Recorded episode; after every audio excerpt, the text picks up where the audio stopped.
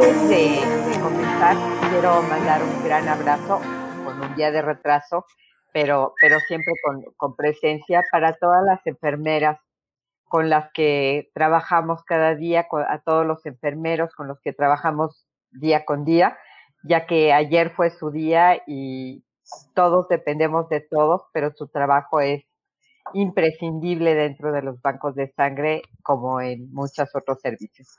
Un abrazo grande para todas las enfermeras y Martín, ¿ya tienes tu café? Vamos iniciando.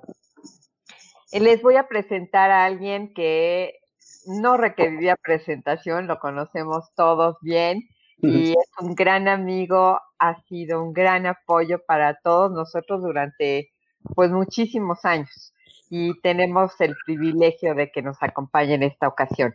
Pero voy a hablar un poquito de quién es él. Eh, Martín es el gerente de reclutamiento de donantes de Vitaland, lo que antes se conocía como United Blood Services. Tiene un bachelor's degree en Business Administration de la Universidad de Arizona, perdón. Eh, tiene 17 años de experiencia en el reclutamiento de donantes eh, es coordinador del programa de capacitación de reclutamiento con la OPS para la capacitación de América Latina. Estos, eh, este material que, muchos de nosotros hemos tenido en nuestras manos, yo todavía lo tengo guardado por ahí, por cierto. Eh, es ha sido conferencista y es instructor de talleres en temas de voluntariado, de donantes de sangre y en eh, otros en, varios países y en Estados Unidos. Y ha tenido el reconocimiento por el trabajo de reclutamiento en Estados Unidos de donantes hispanos. Martín, bienvenido, muchas gracias. Martín, quisiera que nos platicaras un poco de cómo fue que llegaste aquí, porque la verdad es que lo escucho y, me hace mucho sentido la diferencia entre la gente que simplemente se queja de que pasen cosas y la gente que actúe para que cambien. ¿Nos podrías platicar un poco, por favor? Sí, Coti, buenas tardes, buenas tardes a todos. Eh, eh, los compañeros que están ahorita conectados, no estoy seguro que pueda ver yo quiénes son, pero les mando un fuerte saludo. Eh, mi nombre es Martín Gómez.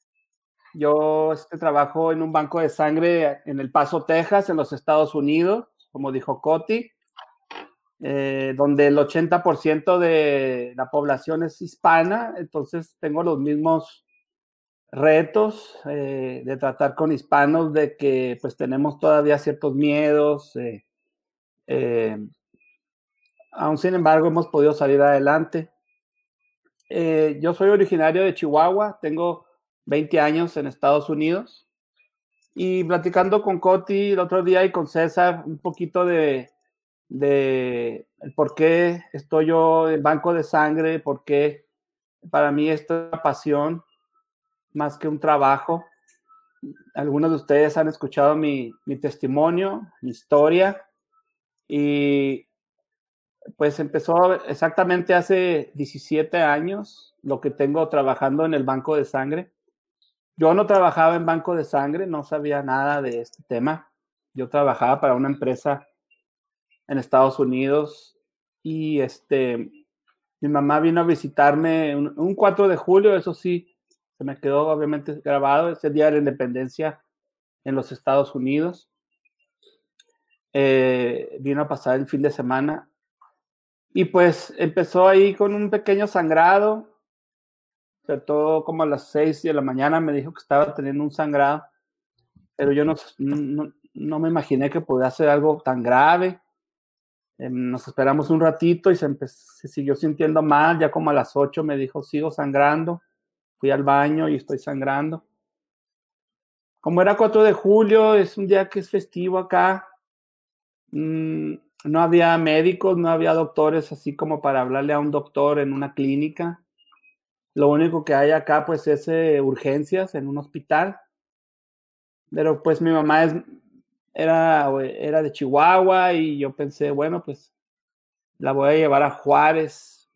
Quizás ahí fue, fue mi primer pensamiento, puesto que ella era derechohabiente del ISTE. Y pues la llevé, a, crucé la frontera y la llevé a que la revisaran ahí. Sin imaginarme que ahí cuando entró ya en el camino iba todavía ya más mala. Pero yo dije, bueno, es algo que lo pueden resolver ahí y ya nos regresamos a la casa. Y estando ahí, la internan, sale un médico al rato y me dice que mi mamá tiene un sangrado interno importante, que necesita de urgencia dos unidades de sangre. Me dice el doctor que mi mamá es O negativo y que ellos no tienen. Entonces le, le pregunto que qué tengo que hacer y me dice que tengo que ir a conseguirla. Eh, lo que les estoy platicando, yo sé que para ustedes es algo que lo saben, es la situación en todavía en muchos estados en México, eh, cosa que ha cambiado y me da tanto gusto en estos 17 años, pero en aquellos años en Ciudad Juárez así era. Y pues eh, yo le dije que dónde la conseguía y me dijeron que hablara a todos los hospitales de Juárez. Y les dije que si no tenían un, un directorio con los teléfonos de los hospitales y me dijeron que no, que, que estaba el directorio ese que se usaba antes del libro, ese libro gruesote que ya creo que ya es una reliquia. Y pues de ahí agarré el teléfono y me puse a hablar a todos los hospitales pidiendo negativo. Le comento a, a Coti que hoy, hoy sé que quizás aunque la hubieran tenido, no me la hubieran dado, pues es un, tipo muy difícil de conseguir y no sé si se le hubieran dado así a cualquier persona que llama por teléfono pidiendo negativo. Pues no la conseguí, solo conseguí que viniera mi hermano urgente desde Chihuahua a Juárez a donar. Y en ese tiempo las redes sociales no eran tan fuertes, no había mucho eso de Facebook ni WhatsApp. No me quedó más que hacer unas cuantas llamadas y no conseguía a nadie. Me regresé al hospital eh, les dije que no había conseguido nada y el doctor me dijo que pues que lo más seguro es que mi mamá iba a morir, que no se podía hacer nada. Entonces esa noche pues fue tremenda, este, el sangrado siguió. En la mañana llegó mi hermano, donó, le pusieron esa unidad, pero era más lo que estaba ya perdiendo. Entonces alguien me dijo que por qué no le hablaba al Banco de Sangre del Paso, Texas, que ahí quizás tenían. Yo hablé y me dijeron que sí, que sí tenían. Inmediatamente me, me fui, crucé y tuve que pagar por dos unidades. Me las dieron en una cajita y me, me arranqué rápido a, Juárez. En el, para los que quizás no sepan, hay un semáforo cuando cruza uno a México. Si te toca verde, te vas. Si te toca rojo, te paran y te preguntan qué llevas me tocó rojo. Me preguntaron qué llevaba, les dije que dos bolsas de sangre y me dijeron que, que si tenía los permisos de salubridad. Me dije que no, no sabía nada de ningún permiso. Me advirtieron que podían confiscarme la sangre y llevarme a la cárcel por tráfico de, de órganos. y, y, les dije que por favor me dejaran pasar, que por esta vez yo, yo me, me, me, comprometía en conseguir los, los, los, documentos. Ya paso, llego al hospital, llego con la sangre y me, me, dicen que, pues que no, que no hay permiso de poner sangre a mi mamá porque es sangre de otro país, no hay permiso. Claro que yo no sabía todo esto, tuvieron que hablar a Chihuahua, pedir un permiso especial. Finalmente se, se dio el permiso, se entregó esa sangre se le transfundió a mi mamá y, y yo siempre recuerdo cómo su color de su piel volvió, eh, una piel así pálido ya, le regresó su color así ros, rosita, rojito. Y bueno, que a la tarde me dicen que necesitan otras dos, y ahí voy por otras dos, ya ahora sí con mi permiso, y luego por otras dos y otras dos, y, y esto no paraba. Eh, Finalmente tomamos la decisión, mi familia y yo, de trasladarla a Estados Unidos a que la atiendan allá, puesto que no le pueden detener el sangrado. Eh, nos la llevamos en una ambulancia, cruzamos la frontera, hablé yo a 911, llegó una ambulancia americana y la, la transbordaron. Esa noche pudo, pudieron detenerle su sangrado en la madrugada, pero había sufrido un, un ¿cómo se dice? Un stroke, Katy, eh, un, ¿cómo? Infarto y pues ya no podía respirar, la tuvieron que poner en un respirador. E-, esa noche yo me fui a asomar porque pensé que seguía sangrando y les dije que si yo tenía que ir a traer la sangre. Y me dijeron que no, que en Estados Unidos la sangre está ahí, que la trae un banco de sangre y que los familiares no tienen que preocuparse de la sangre. Este, fue, fue todo esto nuevo para mí, yo no sabía nada de eso dos semanas tuvimos que tomar la decisión de desconectar a mi mamá, puesto que poco a poco fueron fallando sus órganos y al final nos dijeron que era mejor dejarla ir eh, después de varios este, infartos. Y la desconectamos y todo esto pasó en un mes. Como al mes me llama el banco de sangre y me pregunta que cómo sigue mi mamá aquel banco de sangre del paso que me apoyó con varias bolsas. Eh, la directora me llamó porque se interesó en mí, porque se les, llamó la atención que estuviera yo llevando tanta sangre a México. Y le dije pues que mi mamá había fallecido y me pidieron que si quería yo convertirme en un orador de dar mi presentación, mi testimonio, para que la gente entendiera la importancia de donar sangre y empecé a ayudarlos yendo a la radio, a la tele, a juntas. Y pues como resulta que se abrió una posición donde buscaban un coordinador para el programa con la OPS para capacitar a, a 18 países de América Latina en un programa de dos años y me invitan a mí para manejar el programa. Entonces, esa qué ironía que yo eh, primero andaba buscando sangre. Y al mes, a los dos meses yo estaba en Washington haciendo una presentación eh, en las oficinas de, de la ONU ante todos los secretarios de salud de toda América Latina y el Caribe en el tema de sangre, incluyendo obviamente estaba ahí México presentando fue donde tuve mi primer contacto con el, en aquel tiempo, el doctor, este... Marín. ¿Cómo? Antonio Marín. Doctor Marín. Doctor Marín era el director nacional en aquel año, ahí lo conocí en Washington. Y de ahí surgió todo este tema de que yo empecé a trabajar en ese banco de sangre y mi testimonio me sirvió para ir abriendo puertas de organizaciones que no querían hacer campañas eh, para hasta que llegó un punto en el que afortunadamente pude lograr abrir tantas puertas en tantas empresas que me dijeron que mejor me iban a poner como reclutador de donantes y me pusieron un asistente. Algunos la recuerdan, Ana María Licón se convirtió en mi asistente en el programa de capacitación y a mí me dieron una meta mensual para empezar a recolectar sangre para el banco de sangre. Hoy en día yo soy el, coordinador de ese programa, yo soy el gerente de ese departamento. Eh, afortunadamente nos hemos convertido en un banco de sangre que antes dependía de traer sangre de otros estados. Hoy en día nosotros exportamos sangre a varios lados en los Estados Unidos.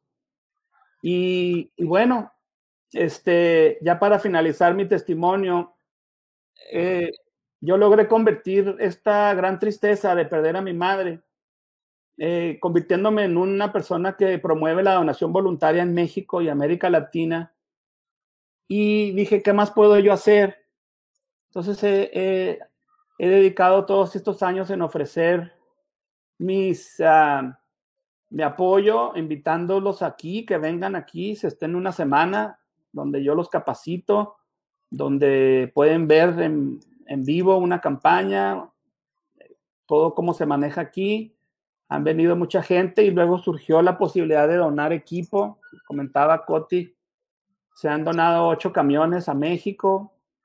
no sé cuántas camillas, centrífugas, básculas.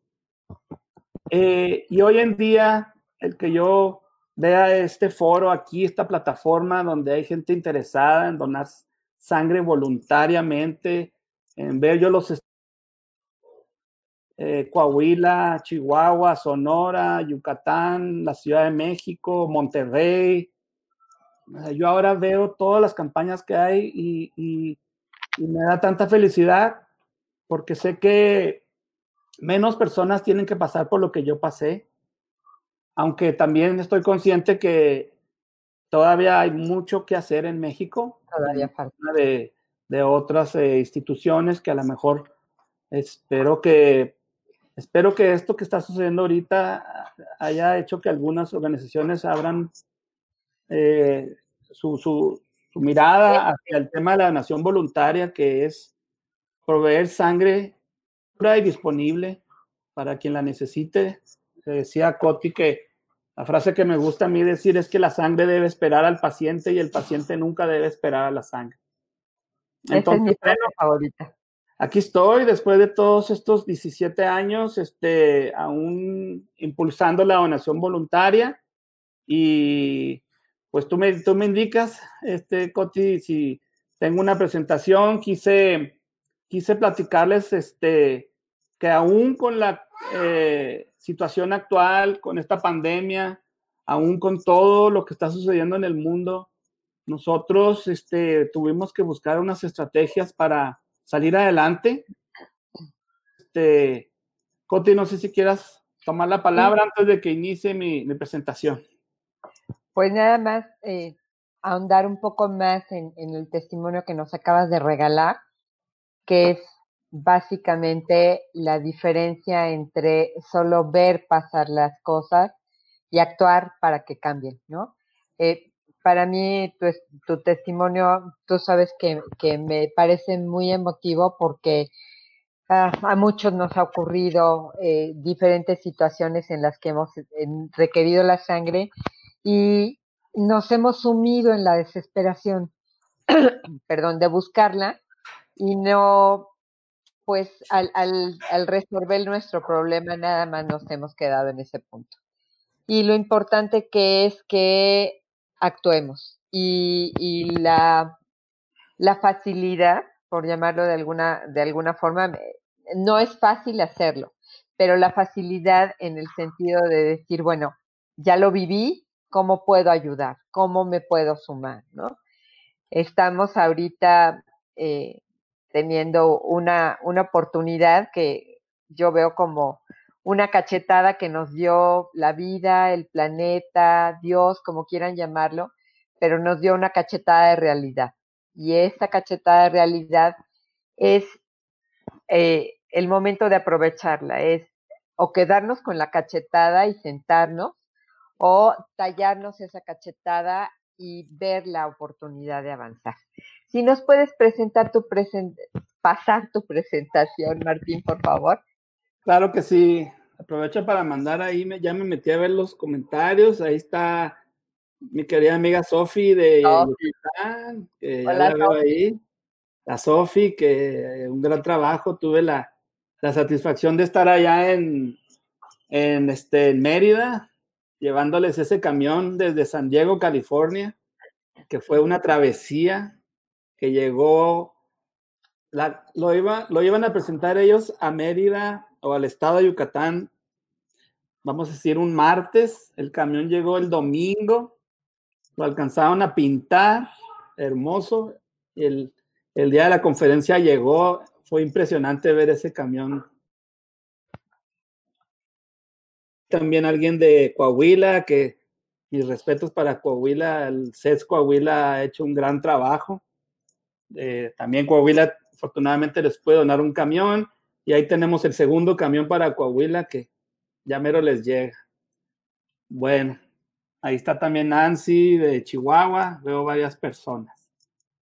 Bien, eh, ah, bueno, claro, entonces el detalle, Coti, que no olvidé comentarte, eh, Chihuahua lo inició y los demás estados lo siguieron, que todos estos camiones llevan el nombre de mi mamá en la parte de atrás, entonces Yo digo que eh, este, la memoria de mi mamá viaja por las carreteras de México recolectando sangre que salva vidas. eso me da mucha, mucha emoción. Bien, este, voy a entonces abrir la presentación. por favor. ahí va. Vamos a ver.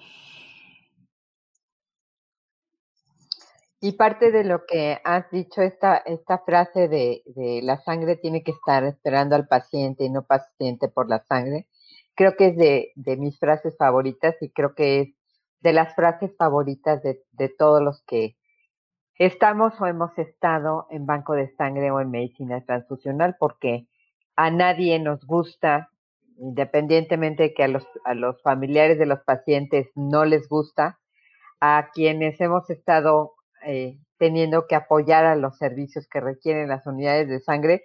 A ninguno nos gusta tener que estar corriendo en el último minuto. Qué gran descanso podría ser o debería ser que la sangre esté ya esperando al paciente y no el paciente por la sangre. ¿Ya estamos listos?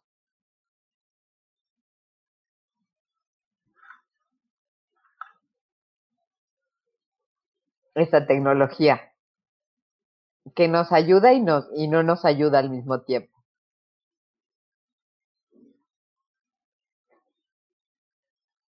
Aprovecho para saludar y agradecer porque como que entré muy de golpe, para saludar y agradecer a todos los que nos están haciendo el favor de estar en este momento presentes y a todos los que nos han hecho el favor en los eh, pasados Blooders Café de compartirnos.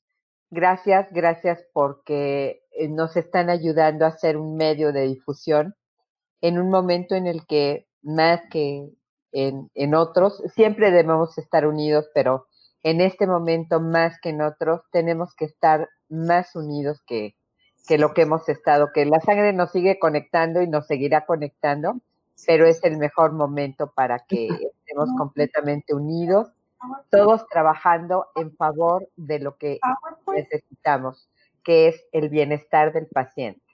Entonces... ¿Se está viendo? No, aún no, la, no, aún no la, no la comenzamos a ver. ¿No la ven? Ok, permíteme. ¿Aquí? En show.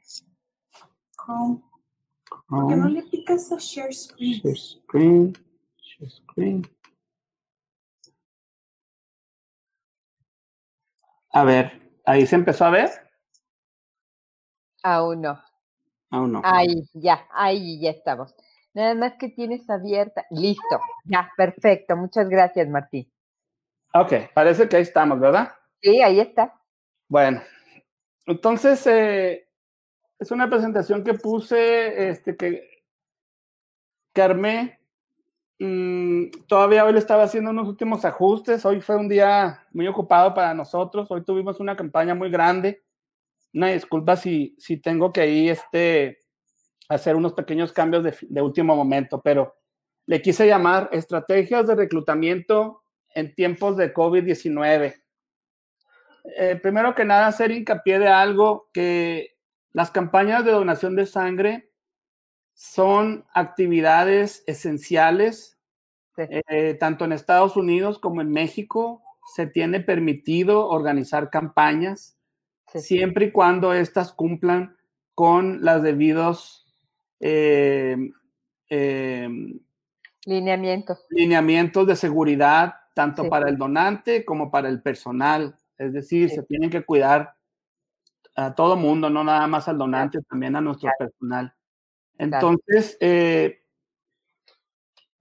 solamente tengo tres eh, diapositivas donde para aquellos que nunca han escuchado mi presentación, sepan un poquito de quiénes somos y luego de ahí ya arranco directamente al tema de COVID-19. Vitalan es una organización sin fines de lucro este, tenemos ya muchos años aquí en la comunidad desde el 43, 1943. Somos 100 empleados recolectamos 70 mil unidades de glóbulos rojos por año. Somos 100% donadores voluntarios. En Estados Unidos no existe la donación familiar. Entonces aquí no, no hay de otra más que traer el donador voluntario. Siempre he dicho eso, Coti, que la donación familiar hasta cierto punto pues hace que, que los bancos dependan de algo, ¿verdad? Que pues quizás tiene su lado positivo, pero su lado negativo es de que pues... Hay que hacer balance se sienten a veces un poquito cómodos de ese donador que sabemos que no es el más seguro. Y ahorita en este momento donde esta gente tiene que ir a donar a los hospitales, pues tampoco es la mejor experiencia para esta gente que ya deposita batallando con un pariente enfermo y todavía tiene que ir a donar a un hospital y el, con el riesgo que conlleva con el COVID-19. Nosotros organizamos en tiempos normales, ¿verdad? 100 campañas por mes. Hacemos entre 1000 y 1200 por año. Y el departamento que yo manejo es el departamento de reclutamiento de donantes. Aquí nada más unas cuantas fotos de nuestro centro que les quise enseñar. Eh, ahí están viendo el área de las camas de plaquetoaféresis. Eh, es un donante que chipleamos mucho, consentimos mucho porque pues nos da dos horas de su tiempo. Entonces ahí les tenemos unas camitas especiales con cobija, con almohada, con gel caliente en las manos, una televisión con Netflix, o sea, queremos que se sientan a gustos y que regresen. Sí. El área de snack, ahí está, y está nuestra sala de espera con una televisión acá para que lleguen y queremos que la experiencia de donar sea tan buena que quieran regresar no queremos que piensen en un hospital, estamos obviamente fuera de hospital y aquí nada más entra gente sana. Exacto, exacto. Ahí está una foto del centro por fuera. Tenemos tres centros de sangrado. Uno de ellos es el hub donde también están las oficinas y donde también tenemos los, el inventario de nuestra sangre y ahí donde guardamos nuestros camiones, nuestras trocas, nuestro equipo ese es el que está ahí en la foto. Son centros independientes, fuera de hospitales, y nosotros somos el único banco de sangre en toda la ciudad, en toda esta región. Son ocho ciudades que servimos, dos grandes y unas más pequeñas, y en total nosotros servimos a 18 hospitales. Ahí está un donante de plaquetas con la cobijita esa que le damos. Sí. Esa cobija se usa una vez y se tiene que mandar a lavar. Eh, ahorita con el COVID-19 estamos usando unas cobijas desechables que se usa y se tira. Sí. Bueno, eh, este me lo voy a brincar. Este nada más es una foto de las campañas. Eh, esta es una foto del calendario del mes de marzo del 2019, cómo calendarizamos nuestras campañas. Y organizamos campañas en los mismos lugares que las organizan en México y en todo, en todo el mundo, yo creo, que son las preparatorias, las universidades, las fábricas o eh, las maquiladoras que les llaman ustedes, las oficinas de gobierno, escuelas primarias donde donan sangre los maestros y los padres, las campañas comunitarias y las iglesias. Eh, no sé si esté Aaron ahí, Coti, si se puede ver este video que quiero mostrar rápido, es corto. Le daré clic a ver si se, si se corre. Recuerda que Aaron es nuestro, nuestro, nuestra magia tecnológica. Ya, ya, ya lo, ya lo puede poner a, a, que corre. A ver, le voy a dar clic a ver si se ve y se escucha.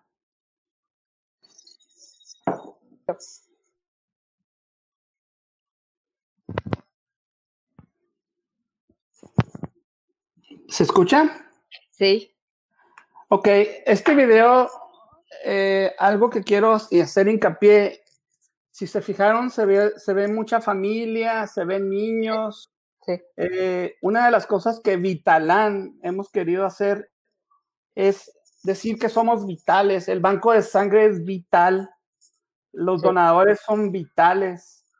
¿Para qué? Para crear una mejor sociedad, donde la gente puede ser más feliz, donde tienes que preocuparte menos de la sangre y ocuparte de tu paciente, donde la sangre salva vidas. Entonces, nuestro enfoque ahora que nos llamamos Vitalan, puesto que nos llamábamos United Blood Services, ha sido en hacerle ver a la gente esta parte de vital, que, que cada banco de sangre es vital en su comunidad. Eh, lo quise mostrar porque antes nuestros videos eran muy así, más sobre el proceso, la sangre, se veían las agujas, los brazos. Hoy en día pudieron ver un poquito, un enfoque diferente de cómo llegamos a la gente ahora. Más humanizado. Más humanizado, sí. exactamente. Aquí, este, pues rápido, ya para pasar al tema, eh, el tamaño es del mapa de donde hay un Vitaland en los Estados Unidos.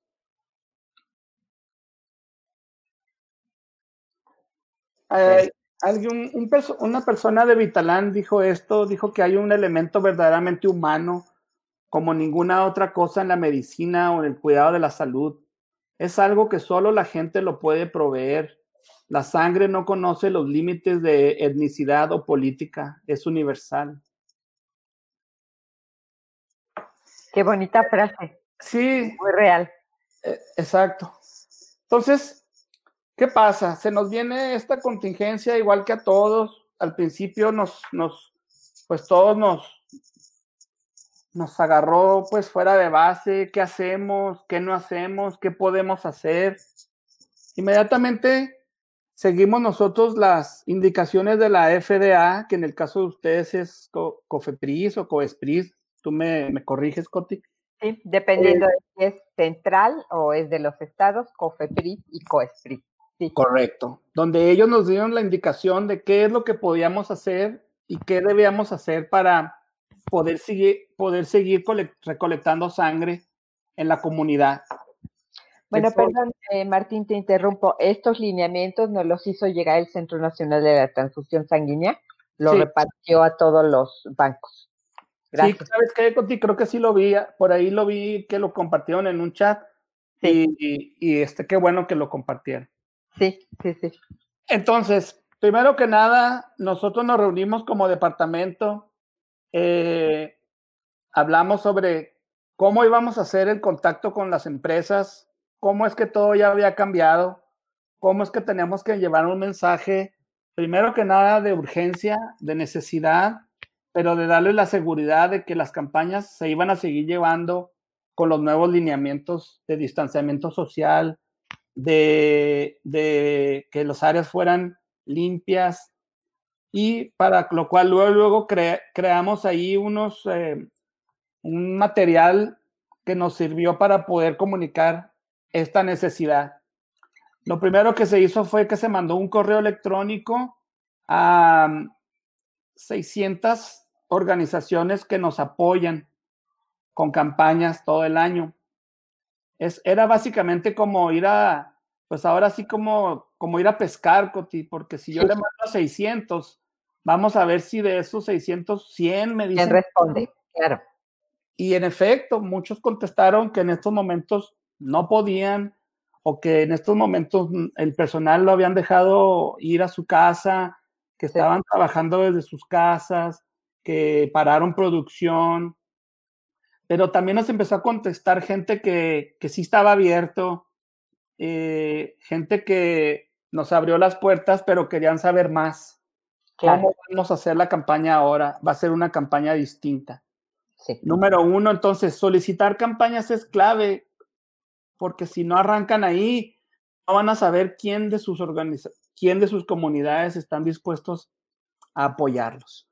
Sí. Segundo, ¿cuáles son las medidas de seguridad que se van a tomar? Indica el lineamiento que se tiene que checar la temperatura a toda persona que entra al edificio donde se está llevando a cabo la campaña.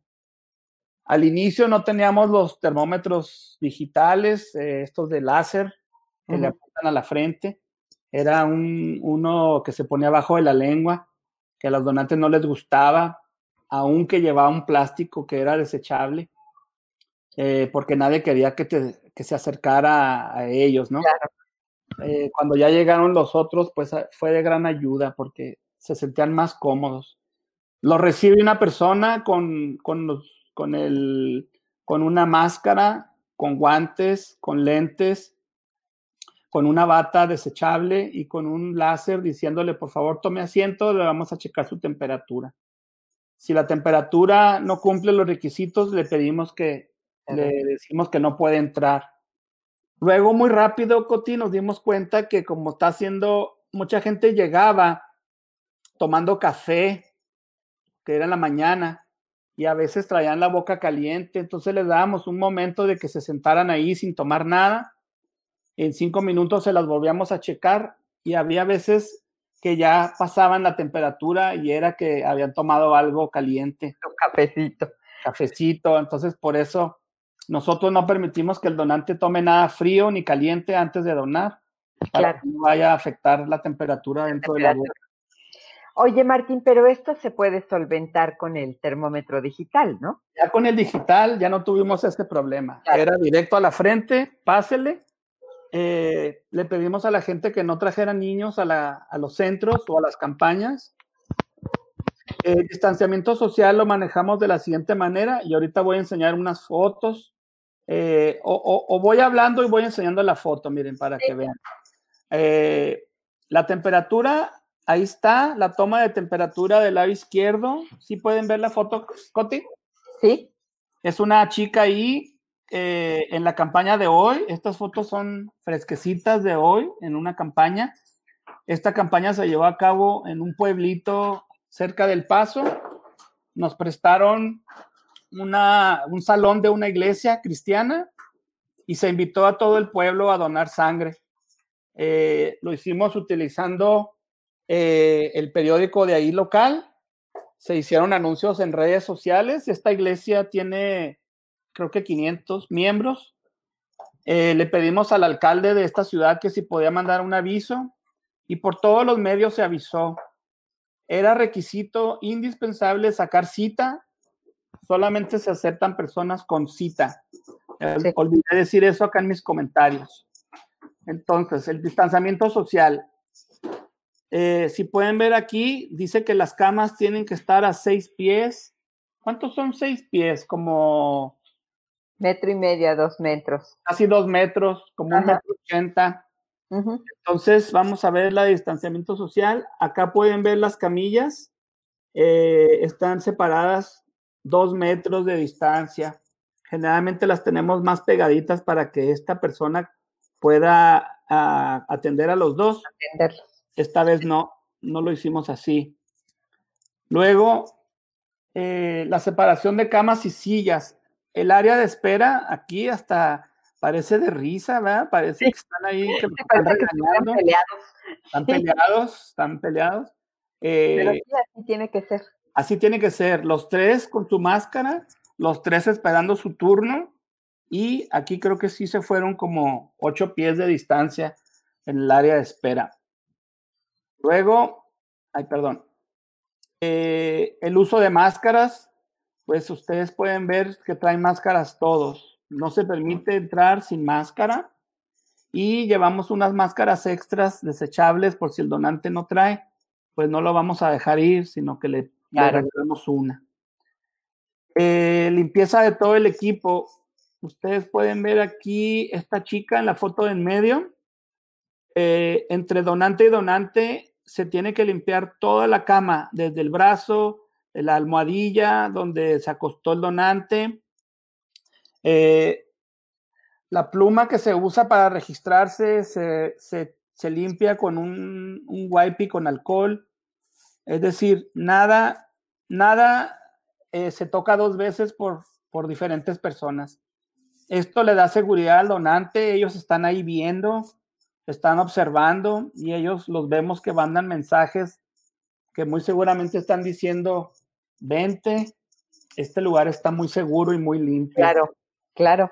Porque al inicio de todo esto, Coti, no nos fijamos en la pluma y un donante subió a las redes que nosotros no limpiamos la pluma y se hizo ahí como que un, problemita y bueno, tuvimos Fíjate que nosotros eh, estamos acatando todos estos lineamientos que son los que, eh, nos sugirió el, Centro Nacional, que, ha pedido el Centro Nacional para Todos.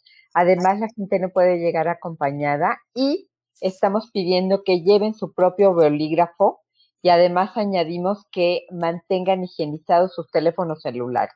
Correcto, muy bien, muy buen punto. Sabes que la pluma de nosotros es una pluma electrónica que está pegada a una, una iPad. Sí, y hay que estar higienizando. Está higienizando. Sí. Las snacks. Antes les teníamos unas cajitas con galletas y papitas que podían agarrar y escogían si querían agarrar chetos o fritos o qué sé yo. Ahora ya no, solamente pueden agarrar una de estas bolsas eh, de hecho, aquí hay una persona que las está dando, nomás que yo creo que fue la que tomó la foto, pero no dejamos que ellos tomen nada. Eh, se les da su bolsita y se sientan a comer. De hecho, acá también parece que están regañándolos. Eh, están ahí comiendo separados. el uso limitado de camiones. Nosotros estamos promoviendo que las campañas sean dentro de las empresas pero tenemos la cuestión de que hay gente que, hay empresas que no, no hay lugar adentro. Eh, lo que estamos haciendo es que si vamos a usar el camión, solamente estamos aceptando cuatro donadores por hora, por, por el tema de que por dentro tienen que hacer distanciamiento social. Eh, entonces, estamos tratando de no usar los camiones, pero si se usan, tiene que ser de esa manera. Eh, aquí ya es un poquito más general, este es un poquito el proceso de nosotros, que pues es muy parecido o idéntico al de ustedes. Eh, a lo que...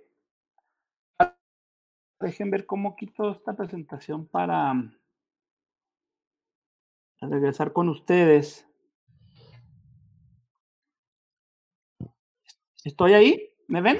Ya, ahorita te estamos viendo, ya la presentación no está. Eh, sabes que no había estado viendo los, las preguntas, no sé si haya preguntas, creo que las vamos a dejar para el final. Le estamos, justo le estamos pidiendo ahorita a Aaron que nos haga el favor de, ah, subir las preguntas. Me dices tú, Coti, si dejamos ya el espacio para preguntas o puedo cerrar un poquito ya el tema para irnos a las preguntas, tú, tú me indicas. Quisiera que tu cierre lo dejáramos completamente al final, porque además en el cierre ya sabes que te pido que soñemos un poco. Ah, muy bien. como dice César, futuremos un poco. Futuremos, ok. Aarón, ¿tendremos preguntas que nos pudieras hacer el favor de, de subir? Conociéndote y conociendo tu trayectoria, seguramente son saludos y felicitaciones para ti que te las mereces. Ay, gracias. Pues ya estoy viendo que está gente conectada desde Venezuela.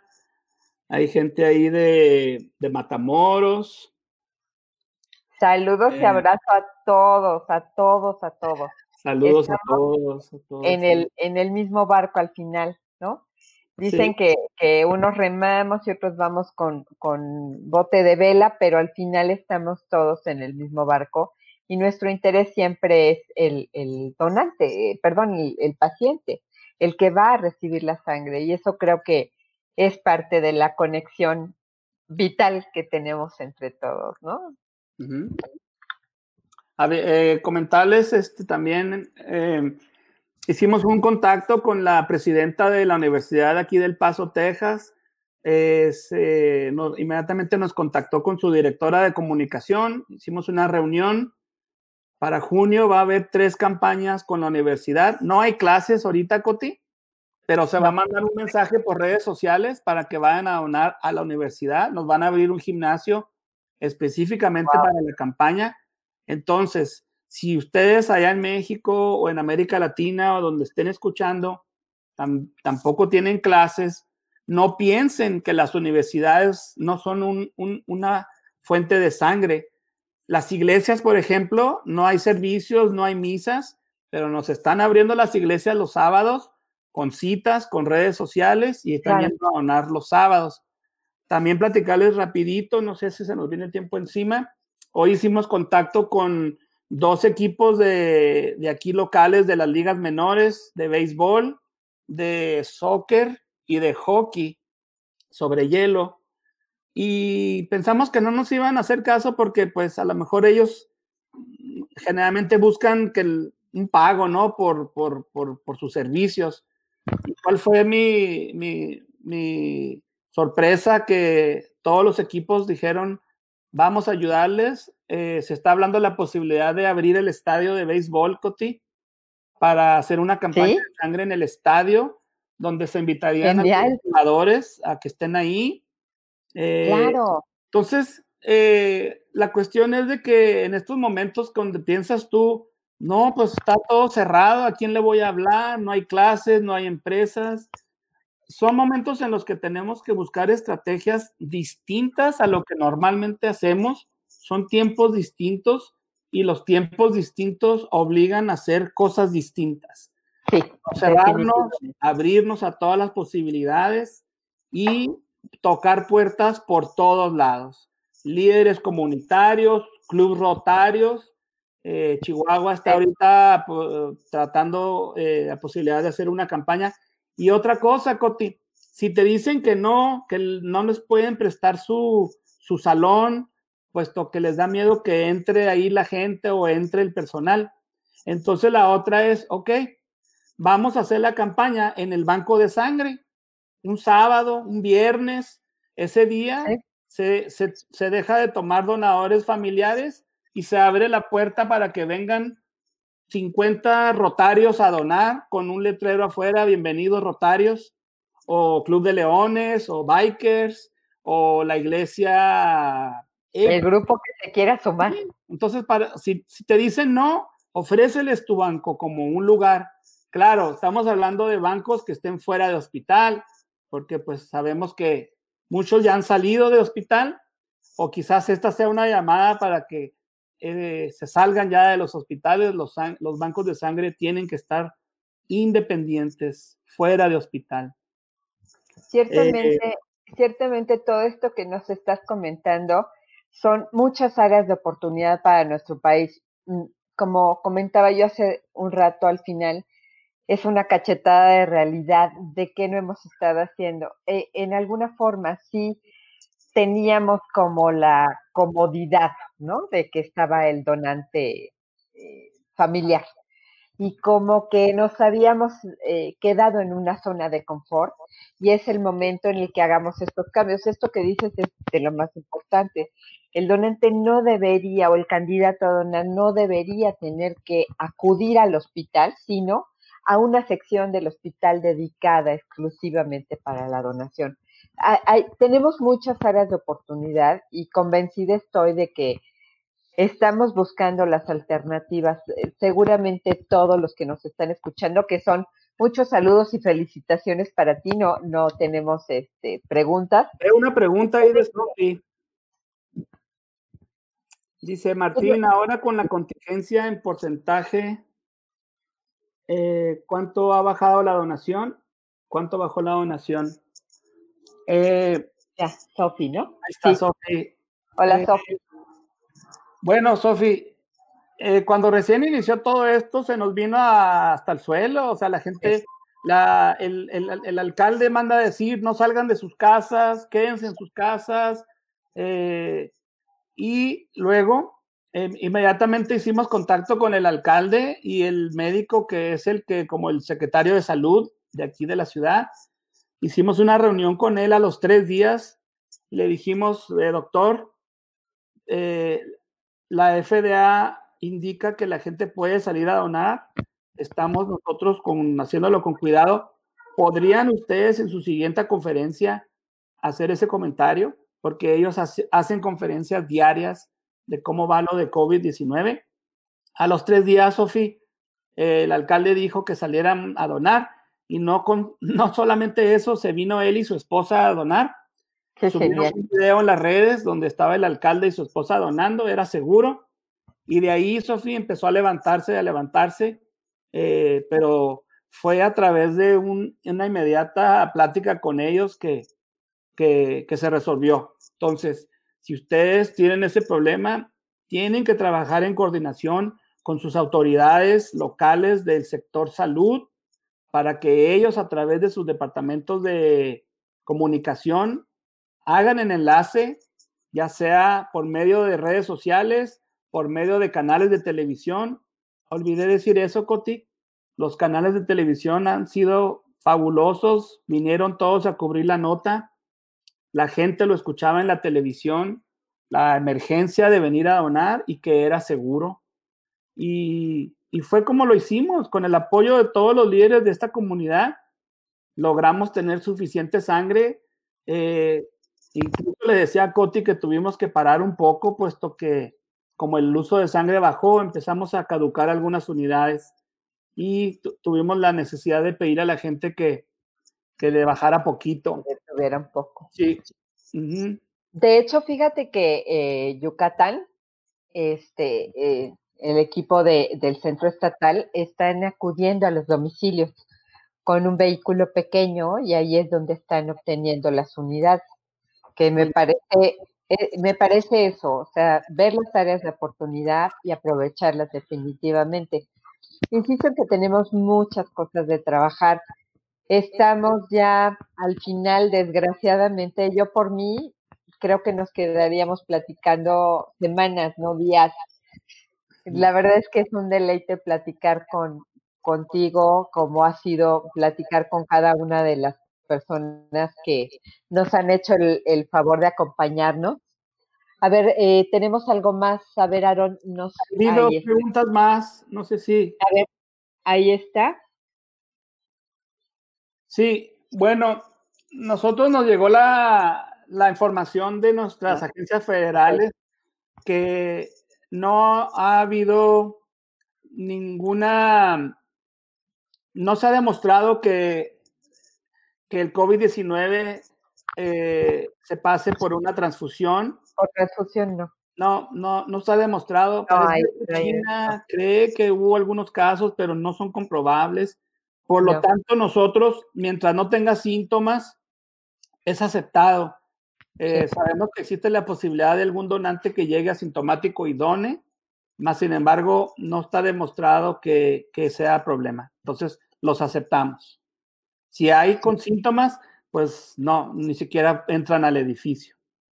Había otra pregunta por ahí, Coti, no sé, tú me indicas si la contestamos. Sí, lo que pasa es que no, yo no, no tengo mi, mi celular, yo no la veo ya. Amalia Silva pregunta que si hemos visto la posibilidad de hacer pruebas serológicas para tamizar COVID-19. No por ahora. Cuando no. menos en nuestro país, no, y creo no. que en ningún país lo está. Cuando no. menos en los bancos de sangre, no. Eh, tiene además mucho sentido.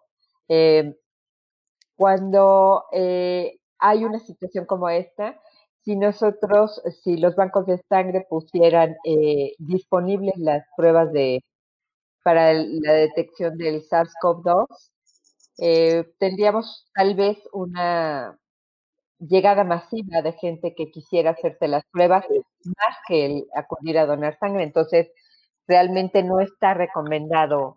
No, Además, nosotros queremos alejar a todas las personas que de alguna manera creen haberlo tenido o creen tenerlo. Nuestro banco de sangre solamente entran personas sanas. Para eso hay muchos lugares donde se pueden ir a hacer las pruebas. Entonces los mantenemos alejados y no, no, no, lo incorporamos como, como prueba de, tamizaje. Sí, así es. Nosotros tampoco y, de, de, toda la gente que, que he escuchado que tiene eh, trabajo en banco de sangre en diferentes países, no, no se está haciendo y justo lo que dijiste, o sea, no queremos atraer a alguien que tenga sospecha de, de alguna infección. Y, insisto, con mucha pena, nosotros Claro, pero las unidades con llamada. Bueno, nosotros guardamos las unidades por cualquier llamada eh, de cualquier persona que indique cualquier problema que por el cual su sangre no debe usarse. Eh, no la reguardamos cinco días, sino que cuando el donante se va, se le da una hojita donde él puede llamar en las siguientes eh, 24 a 48 horas si hubiera algún cambio en su salud. Eh, y podemos todavía esa unidad sacarla de, del, pero no, no, no las detenemos cinco días. Nosotros como tal, eh, detenerlas tal cual, no, pero sí tenemos la misma estrategia que ustedes, o sea, les pedimos a los donantes, nosotros nos vamos a un, tiempo más largo, nos vamos a, a 30 o 45 días, en, el, en el tiempo en el que el donante se puede comunicar con nosotros para manifestarnos no nada más eh, una infección como, como el COVID, sino cualquier otra infección que hayan tenido, eh, en plan de un seguimiento epidemiológico, ¿no? Y, y la hemovigilancia. Pues el que mucho se despide, pocas ganas tiene de irse. Regálame en un minuto para no irnos así en blanco, porque la verdad es que es una delicia poder platicar contigo. Tenemos allí ya eh, las formas de contacto de, de, Martín, que de verdad es un encanto y que siempre está dispuesto a ayudarnos, por lo cual te agradecemos muchísimo. Te tendremos de vuelta, ¿eh? porque te hemos de tener de vuelta definitivamente. Regálame en un minuto qué se te antoja para el futuro Coti, bueno, primero que nada agradecerte a ti, a César, a Blooders. Eh, creo que Blooders se ha convertido en un, una, una organización que ha sido capaz de reunir personas de bancos de sangre de, de todos lados. Veo que está aquí no solo México, sino otros países. Felicitar a Blooders por, porque es una plataforma donde se permite eh, poder compartir ideas, eh, poder compartir estrategias, en estos momentos donde la tecnología nos permite hacerlo desde nuestras casas. Felicidades a Blooders y a ti, Y solamente les quiero dejar como manera de reflexión que los bancos de sangre tenemos siempre que estar preparados como si fuera a haber alguna contingencia. Aquí en el mes de agosto hubo un tiroteo donde murieron 20 personas en Walmart. Ustedes lo escucharon en las noticias. Un loco se metió a Walmart a tirar balazos. Eh, Siempre tenemos que estar preparados para algo que pueda suceder. El banco de sangre tiene que tener un stock eh, seguro para la ciudad porque nunca sabemos qué va a pasar. Esta contingencia nos tomó a todos eh, sin esperarlo, nos llegó, sin embargo, nosotros como bancos de sangre tenemos la obligación de seguir operando, cuidando al donante, cuidando, cuidando a nuestro staff, pero siempre nuestra misión debe ser asegurar que esa sangre esté disponible y que sea sangre segura. Los invito a que piensen eh, afuera de, uh, de lo tradicional. Lo tradicional ya no, ya no existe en este momento y no sabemos cómo va a ser. Mas, sin embargo, todos los bancos de sangre deben adaptarse a la nueva realidad que vivimos en este planeta y debemos seguir buscando alianzas y estrategias con líderes comunitarios para seguir nuestra misión de proveer este vital líquido rojo que salva vidas. Los invito a que reflexionen sobre esto. Estoy aquí, soy su amigo. Muchos de los que están aquí los conozco. Los que no son mis amigos, ya lo son, somos amigos de sangre. Ahí está mi correo electrónico. Si me quieren mandar un correíto, una pregunta, alguna duda, estoy a la orden siempre para apoyar a todos los bancos de sangre que así lo requieran. Esa es mi pasión y pues nada, Coti, darte las gracias, darle las gracias a todos por, por su atención y, y, desearles una buena noche. Muchísimas gracias, Martín realmente es gracias a que ustedes nos regalan este, este rato que estamos formando comunidad y por aquí nos veremos el miércoles de la semana que viene. Un gran saludo a todos los que están aquí con nosotros en este momento. Y por aquí nos veremos el miércoles de la semana que viene a las seis de la tarde la sangre nos sigue conectando y un café con los amigos. Buenas tardes, hasta pronto. hasta pronto. Crear. Por eso la importancia de donarla a los demás. Adentro de tus venas lleva solidaridad, vamos salvando a los demás. Y para muchos es urgente, no se puede esperar.